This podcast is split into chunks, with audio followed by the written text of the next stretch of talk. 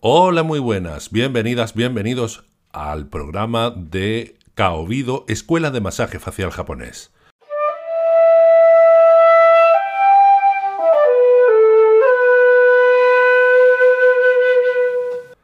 En este episodio número 2 vamos a dar respuesta a qué es esto del masaje facial japonés.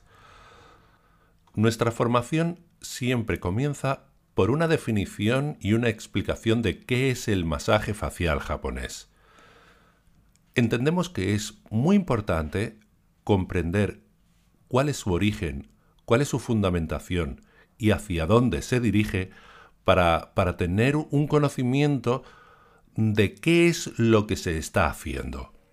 Yo personalmente tengo como una marca fundamental es que las personas que hacen una formación no repitan técnicas como una especie de papagayo, es decir, que van repitiendo sin ton ni son aquellos, aquellos elementos que les han sido enseñados.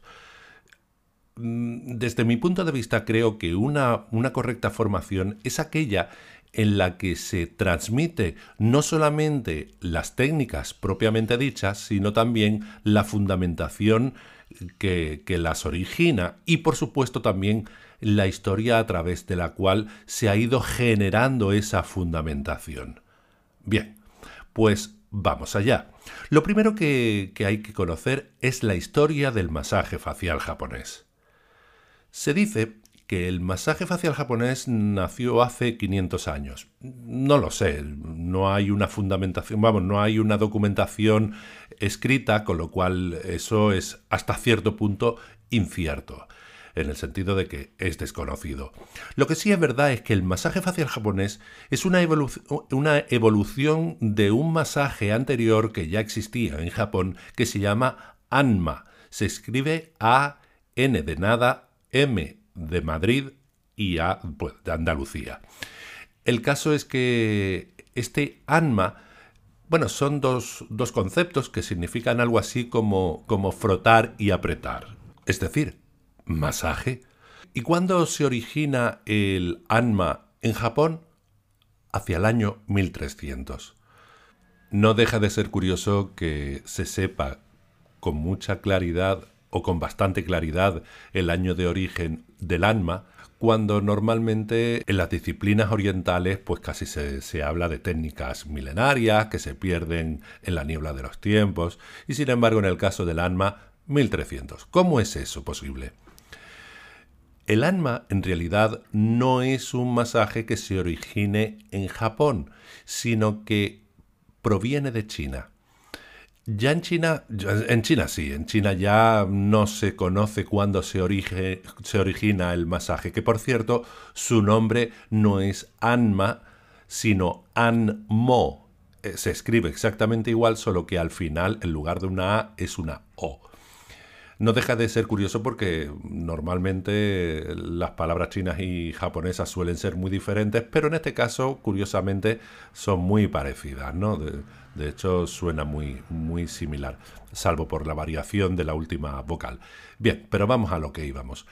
El caso, el caso es que sí se sabe el origen del, del cuando llegó a Japón, porque fue en torno al año 1300 cuando se produce todo el desembarco de todas las disciplinas de, la medicina tradicional china, y si no todas, prácticamente todas, porque tampoco que fueran todas de, golpe, sino que fue una, influencia paulatina, aunque mm, todo el desembarco mayoritario sí se produjo en, torno a ese, a ese año. El caso es que cuando, cuando llega, pues obviamente se fusiona con lo que ya había allí, ¿no? En Japón no eran mancos, hacían sus cosas, entre ellas, por ejemplo, se encontraba el ampuku, que es otro tipo de, es otro tipo de terapia, ¿no? y además ya sí característica y propia de, Japón. El caso es que cuando el Anmo llega a, Japón, junto con la fitoterapia, la acupuntura y, otro tipo, de, y otro tipo de disciplinas de la medicina tradicional china, pues resulta que ya empieza a caminar en una dirección propia, se fusiona el Anma, por ejemplo, con el, con el Ampuku, y, bueno, va, va, trazando su propio camino Y con la evolución del tiempo, en Japón se produce una especialización en el rostro de ese, de ese llamado anma. Anma que, que podríamos traducir o decir simplemente masaje japonés. El caso, el caso es que, que, se va produciendo esa, esa especialización y cuando, y cuando llega un momento en que, en que ya toma carácter propio, pues entonces ya empieza a desarrollarse y a tomar las características propias. Sin embargo, no pierde los elementos que tenía el alma. ¿Cuáles son los elementos que tenía el alma? Obviamente elementos propios y característicos de cualquier tipo de masaje, como son las técnicas, bueno, que se describen, ¿no? Eso de apretar y frotar. Eh, hay, hay, percusiones, hay fricciones, eh, hay amasamientos, pero también hay técnicas de digitopresión, eso que podríamos denominar siatsu. A fin de cuentas, siatsu no es más que, una expresión también japonesa que significa presión con los dedos. Y el, y el, el, masaje facial japonés también tiene una parte en la que se trabajan los meridianos de, de, bueno, que normalmente se conoce como meridianos de acupuntura, aunque no son exclusivamente de acupuntura. Los meridianos, en este caso faciales, y, por supuesto los, los, puntos de acupuntura, que por cierto en Japón o al menos en el Shiatsu se conoce como tsubo. El caso es que, el caso es que con todo ese conjunto de técnicas, pues se va especializando en el, en el rostro, pero hay que tener en cuenta una serie de cuestiones.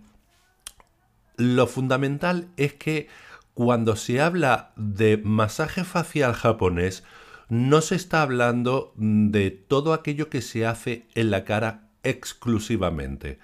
Se hace referencia también a todo lo que, digamos, influye en el rostro. Por ejemplo, eh, en el masaje facial japonés es muy importante el amasamiento de la región cervical. Y muchas veces ocurre que solamente con un buen masaje cervical ya el rostro se transforma.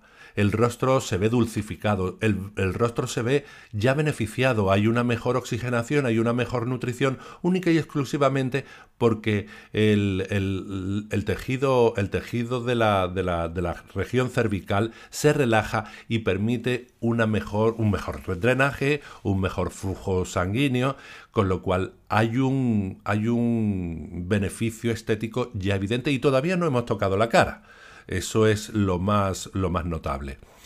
Luego, para, colmo, además, se produce una relajación no solamente a nivel cervical, sino, sino más, más profundo, porque claro, nosotros no somos, o nuestros músculos, perdón, no son entidades independientes que tienen que ser relajadas o tensionadas o tonificadas una a una, sino que trabajan digamos, en sinergia y trabajan formando cadenas musculares de tal manera que se forman recorridos de tensión y también de tonificación y también de relajación.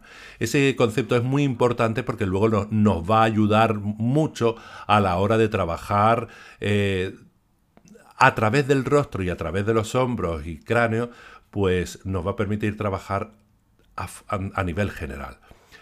Eh, el caso es que eh, una vez que, empezamos con, el, con, el, con, la región de los hombros y, el, y la región cervical, pues entonces luego ya pasamos propiamente dicho al rostro. Pero primero, primero trabajamos el cuello anterior y luego ya sí nos dedicamos a trabajar el rostro de una forma más o menos intensiva, dependiendo del nivel con el que estemos trabajando, porque puede ser Puede ser, por ejemplo, que trabajemos la secuencia básica en donde hay em, efectos estéticos, pero, pero más o menos limitados, pero sin embargo tiene un efecto sobre la ansiedad, sobre el, insomnio, sobre la tranquilidad, sobre la calma, sobre la ansiedad, que son absolutamente, absolutamente maravillosos.